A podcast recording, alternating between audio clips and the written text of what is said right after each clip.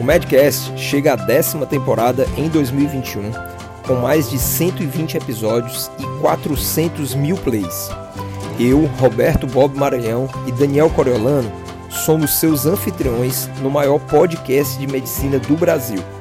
Você pode contribuir com ideias, críticas e sugestões de temas voltados à carreira profissional médica. Deixe comentários no nosso perfil da SoundCloud ou acesse o Instagram, arroba NúcleoMD. Fique agora com o episódio. Olá pessoal que acompanha o Medcast, Bob aqui com vocês em mais um episódio. E quero conversar hoje sobre telemedicina e os aspectos éticos envolvidos nesta ação. a questão da telemedicina ela já remonta muitos anos em que nós temos aí uma resolução que autoriza para que todos os médicos no Brasil eles possam, né, tenham a possibilidade de se utilizar dessa, dessa forma de atendimento. A telemedicina em si, né, primeiramente para destacar, ela tem diversos componentes. Então você pode buscar, existem diversas resoluções, porque é, a partir do momento em que a telemedicina ela passa a ser autorizada pelo Conselho Federal de Medicina, os diversos conselhos regionais eles lançam resoluções para poder melhor orientar os médicos e médicas a como fazer uso dessas formas de atuação. Então, quando se fala em telemedicina, a gente não está falando apenas na questão da consulta em si. Existem termos específicos que vão dialogar com os diversos aspectos da nossa atuação profissional. Então, você tanto tem a teleconsulta, como você pode ter a teleorientação, o telemonitoramento e a teleinterconsulta. Então, eu não vou entrar aqui no mérito né, de discorrer detalhadamente sobre cada um desses processos, desses procedimentos, mas os próprios nomes já falam por si só. Que nós vamos focar aqui é o mais tradicional e, quando se fala em telemedicina, é o que mais se pensa e o que mais se utiliza, que é justamente a teleconsulta. Bom, não temos como dizer que o cenário atual do nosso país ele é um cenário favorável. Infelizmente, nós assistimos as notícias todos os dias e muitos aqui que escutam o Medcast devem estar inseridos em cenários não favoráveis de condutas e atuação, principalmente relacionado à questão da pandemia do SARS-CoV-2. Então é, é um cenário lamentável, né? A gente ainda não conseguiu avançar na medida da necessidade que teríamos de fazer uma cobertura vacinal ampla e nem mesmo de termos uma estrutura adequada, tanto do ponto de vista de organização do sistema de saúde, como do ponto de vista de orientação da população, para que esse vírus não continuasse se disseminando da forma que está. Então foi dentro desse cenário, né, do cenário da pandemia, que a telemedicina ela veio à tona para o cenário médico de uma forma mais impactante. Né? Nós tivemos a aprovação de uma lei, de uma lei, né, de uma lei federal que autoriza né, o, o, ato da telemedicina e todos esses fatores que eu já falei, teleconsulta, teleorientação, e logo em seguida isso foi, aliás, não logo em seguida, mas praticamente de forma simultânea, isso foi regulado pelo Conselho Federal de Medicina e depois pelos conselhos regionais. Então, é dentro desse contexto da pandemia que a telemedicina ela tem se destacado no nosso país. E não há como negar que esta ferramenta ela veio para ficar e que ela tem sido muito importante nesse momento de pandemia. Vejam que a, a orientação que se tem para que nós façamos uso dessas ferramentas, ela deve estar diretamente em consonância com não colocar a vida do paciente em risco. Portanto, situações de urgência e emergência, elas não podem ser tratadas de uma maneira é, é, irresponsável através de uma consulta à distância. Mas o que nós precisamos entender com esta colocação que está presente nas resoluções é que nós não podemos fazer com que um paciente confie, uma pessoa que nos busca para um atendimento, confie no atendimento por teleconsulta para ter a sua situação de saúde completamente sanada. Em outras palavras, nós não podemos é, colocar o paciente dentro de uma situação de segurança para aquilo que nós não podemos ofertar. Quando uma pessoa entra em contato, e aí eu já tive, né, eu particularmente já tive essa experiência, de pessoas que entram em contato com suspeita e muitas das vezes até com teste confirmatório para Covid e querem fazer uma consulta à distância, porque nós sabemos que o cenário, tanto no, tanto no serviço público como no serviço privado, atualmente não está é, adequado, não está gerando um grande receio, um grande medo na população em buscar o serviço de saúde.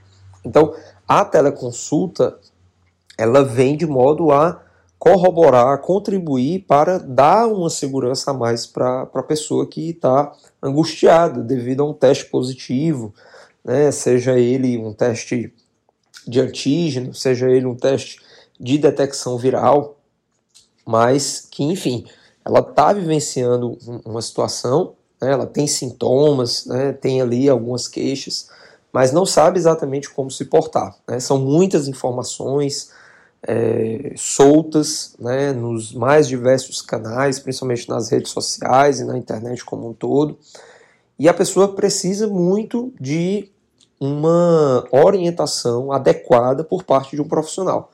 E esses profissionais, né, os que se destacam nessa área, de fato, somos nós médicos.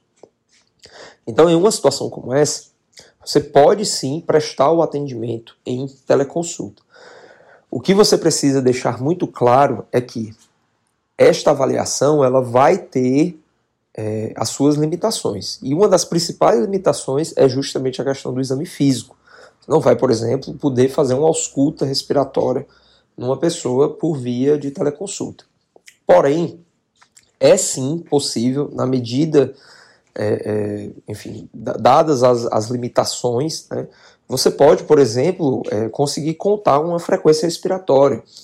Né, e, além do mais, você pode muito bem colher uma excelente anamnese, fazendo as perguntas certas para a pessoa que está se colocando para você é, numa situação em que ela está com suspeito ou ela já tem um exame confirmatório ali que, que diga que realmente ela foi contaminada pelo vírus da Covid.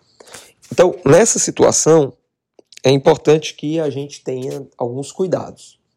O primeiro deles é fazer uma boa avaliação para termos uma mínima certeza, e aí, mínima certeza que eu digo é porque certeza absoluta a gente nunca pode ter em medicina. Né? Isso, inclusive, está no código de ética quando nós dizemos que não podemos prometer resultados.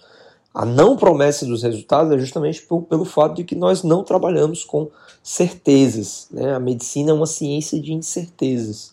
Então, um paciente, uma pessoa que lhe procura e que está super bem hoje, em menos de 24 horas ela pode mudar todo o quadro clínico dela. Nós já tínhamos isso em doenças como a dengue, e hoje com a Covid isso é né, muito, muito, muito presente. É um paciente que está é, é, clinicamente bem estável, com poucos sintomas, em 24 horas pode vir a ter uma piora muito importante. Então é preciso que nós tenhamos uma mínima certeza. Uma mínima certeza significa avaliar bem o início dos sintomas, ver em que momento da doença aquela pessoa está, saber definir quais são os parâmetros do exame físico mais significativos e principalmente orientar bem a pessoa sobre aqueles que seriam os sinais de alarme. Então, uma falta de ar mais importante. Hoje em dia, a questão do oxímetro de dedo, ele é uma ferramenta que praticamente todas as pessoas têm acesso. Não todas por uma questão financeira, algumas pessoas não têm condição de comprar um, um equipamento desse, mas se a questão financeira não for uma barreira, isso é completamente acessível né? Você tem aparelhos desses por menos de 200 reais vendidos em farmácia. E esses aparelhos são, na grande maioria das vezes, os mesmos utilizados pelos próprios profissionais de saúde Não diria que são os mesmos utilizados em hospitais, porque existem equipamentos é, com um valor um pouco mais alto e que ao mesmo tempo dão uma acurácia maior sobre o nível de saturação de oxigênio através da avaliação ali na ponta do dedo. Mas no geral, os equipamentos que estão disponíveis para a população em geral, eles são de relativa confiança. Então, se a pessoa pode inclusive adquirir um aparelho desse, é muito importante que nós saibamos fazer uma devida orientação para que a pessoa a, além de ter esse equipamento, ela saiba como manuseá-lo. Então, somados todos esses essas questões, é possível sim dar uma boa orientação, inclusive é, orientar sobre uso de medicamentos, né, destacando aqui né, a importância que é a, a, informação de que não existe tratamento precoce. É, cada dia que passa, é, em grupos e mais grupos, nós vemos as pessoas insistindo né, para que seja utilizado antibióticos, corticoides, é, outras medicações, de forma a combater o vírus. Nenhuma medicação até hoje se mostrou efetiva no combate ao vírus. Nenhuma medicação foi capaz de prevenir uma evolução desfavorável da doença. O que nós podemos fazer é um bom monitoramento e nos antecipar para uma evolução desfavorável. Ou seja, dizer para a pessoa o que é que ela tem que estar de olho, o que é que ela não pode fazer, os cuidados que ela tem que ter, principalmente na transmissão do vírus. E cuidar dos sintomas. Então, se a pessoa está tendo febre, ela precisa de remédio para febre. Né? Se a pessoa está tendo indisposição, ela precisa ter a sua alimentação reforçada, garantida, ela precisa é, manter o seu aporte energético para que ela não fique cada vez mais debilitada. Então nós temos que focar nessas ações, não ficar nos valendo de medicamentos dentro de uma perspectiva de que um milagre possa acontecer. Queríamos muito, né? E isso é um, uma frase que nós que acreditamos na ciência e defendemos o bom uso das evidências científicas repetimos diversas vezes que é gostaríamos muito que houvesse uma medicação que de fato pudesse prevenir uma evolução desfavorável da doença, que todas as pessoas pudessem tomar esse medicamento e de alguma forma evitar que a doença tivesse um desfecho desfavorável, que a pessoa tivesse uma forma grave ou que viesse a morrer por conta disso. Mas não temos, não temos. O que a ciência tem para oferecer hoje em termos de prevenção, se chama vacina e nada mais. Se tivermos, se vier a surgir uma medicação, ótimo, será muito bem-vinda, porque nós hoje no Brasil somos o epicentro dessa pandemia. Então, nós, mais do que ninguém, precisaríamos sim de alternativas para combater essa doença.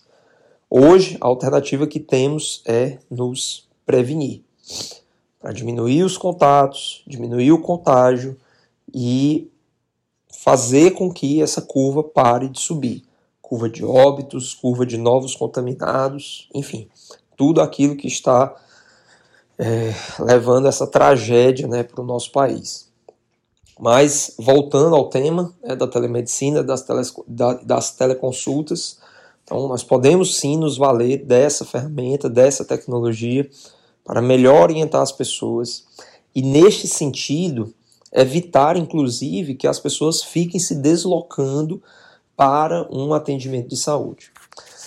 Mas temos que ter muito, mas muito cuidado e muita cautela de não ofertar uma falsa segurança.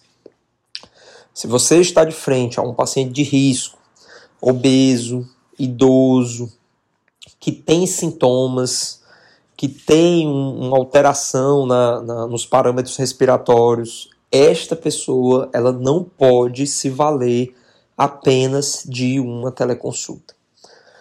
Por mais que é, a gente tente colocar na balança e achar que, poxa, mas de repente ela não tem Covid, e aí eu vou orientar para que ela vá para um pronto atendimento e lá ela vai se contaminar, na situação em que nós estamos, arriscar que uma pessoa talvez tenha Covid, talvez tenha sintomas, é muito, muito perigoso. Porque esta pessoa com fatores de risco, com sintomas significativos, com alteração de parâmetros respiratórios, pode vir a falecer a qualquer momento, devido à rápida mudança do quadro clínico da doença e as consequências que isso pode trazer para a vida da pessoa. Então, tardar em agir dentro de um contexto de ativamente combater os sintomas da Covid, né, e é importante destacar isso porque entubar uma pessoa, fornecer oxigênio, isso não é tratamento contra vírus. Isso é um suporte de vida para que a pessoa consiga resistir e combater a infecção viral. Então, isso, na medida da necessidade, é muito importante. E apenas uma avaliação presencial, uma avaliação em que eu consiga de fato ter em mãos os parâmetros reais do exame clínico daquela pessoa. E, para além disso, exames complementares que possam me dar uma real noção do comprometimento pulmonar, é que de fato vão me trazer uma garantia e uma segurança sobre o quadro clínico daquela pessoa. Então, gente, para resumir, teleconsulta em paciente com Covid é possível? Sim, é possível. Você pode fazer um filtro para aquelas pessoas que têm Covid, mas têm pouquíssimos sintomas, que não têm sintomas que vão repercutir de forma grave, principalmente aqueles que influenciam no quadro respiratório esta pessoa ela vai ter um grande benefício da teleconsulta, porque ela não vai ter que sair de casa. Você, através da teleconsulta, você pode emitir documentos digitais, inclusive declarações, atestados, solicitações de exame, prescrição de medicamentos, tudo isso de forma online. Agora, se a pessoa tem parâmetros alterados, se é um, uma pessoa com fatores de risco, esta pessoa nós temos que ponderar muito, com muita cautela, a manutenção do segmento através de teleconsulta, pois a limitação do exame físico e a, a, a real aferição dos sinais e dos parâmetros vitais dessa pessoa pode ser um, um, um, definidora de um desfecho desfavorável. Então temos que ter muita cautela e não dar essa falsa segurança para as pessoas. Tudo bem, gente? Então deixo aqui esse episódio como uma ferramenta, uma contribuição minha, né, com a pouca experiência que tenho, né, da atuação que tenho tido, principalmente na atenção primária, não, não, não, não tenho tido uma atuação dentro de UTIs, dentro de hospital, mas acompanho diversos colegas que fazem essa atuação, tenho feito é, atualizações sobre o tema, né, inclusive agora recente é, estou lendo e estou me, me estou é, adentrando a um tema que é o, o, o, tema do elmo, né, o uso do elmo, né, que é um instrumento de pressão positiva, né, que ele é utilizado como uma forma de tentar evitar que o paciente é, venha a ser entubado, então ele já fornece, ele já dá um fornecimento de oxigênio é, melhor do que um catéter, né, é, muito, muito dentro de um contexto de um CPAP, né, então estou me, me apropriando aí dessas informações, um equipamento que foi desenvolvido aqui, né, tem um desenvolvimento é, aqui no Ceará, através do professor Marcelo Alcântara, né, que é pneumologista, intensivista e é superintendente da Escola de Saúde Pública aqui do estado do Ceará. Então, estou é, me apropriando desse tema, né, assim como diversos outros temas que dialogam sobre a questão da, da Covid-19. E trago aqui para vocês, dentro do contexto da telemedicina, da teleconsulta, como uma ferramenta de suporte, de apoio, tanto na nossa atuação profissional como no cuidado para os nossos pacientes. Então é isto, um grande abraço, é... fiquem bem, cuidem-se, né? evitem de estarem vocês também, médicos, médicos, estudantes de medicina, se expondo de maneira desnecessária e vamos enfrentar da melhor maneira possível essa pandemia dialogando, dialogando, pessoal. Nós temos que levar a informação correta para as pessoas. Peço a todos que, por favor, vamos ter cuidado com as informações que nós divulgamos. É, não, eu, eu, eu, eu, fico muito triste quando eu vejo é, informações ruins, né, fake news, se espalhando né, pelos, pelos grupos, grupos com profissionais. E é preciso que a gente tenha uma leitura, preciso que a gente tenha uma criticidade muito grande. É, essa curva ela não para de subir e isso não é à toa. Né? Isso não é à toa. Nós precisamos ter a consciência de que o caminho que tem sido tomado ele está errado. Ele está errado. E, e isso é o resultado que nós temos no nosso país devido às tomadas de decisões erradas. Espero que nós possamos, de forma consciente, com muita responsabilidade, tomar as decisões certas. Um abraço. Muito obrigado por acessar o Medcast. Compartilhe, deixe seus comentários e acesse nosso perfil NúcleoMD no Instagram. E para você que deseja fazer uma parceria conosco, envie um e-mail para contato@nucleomd.com.br ou veja mais informações na descrição. A gente se encontra no próximo episódio. Até mais.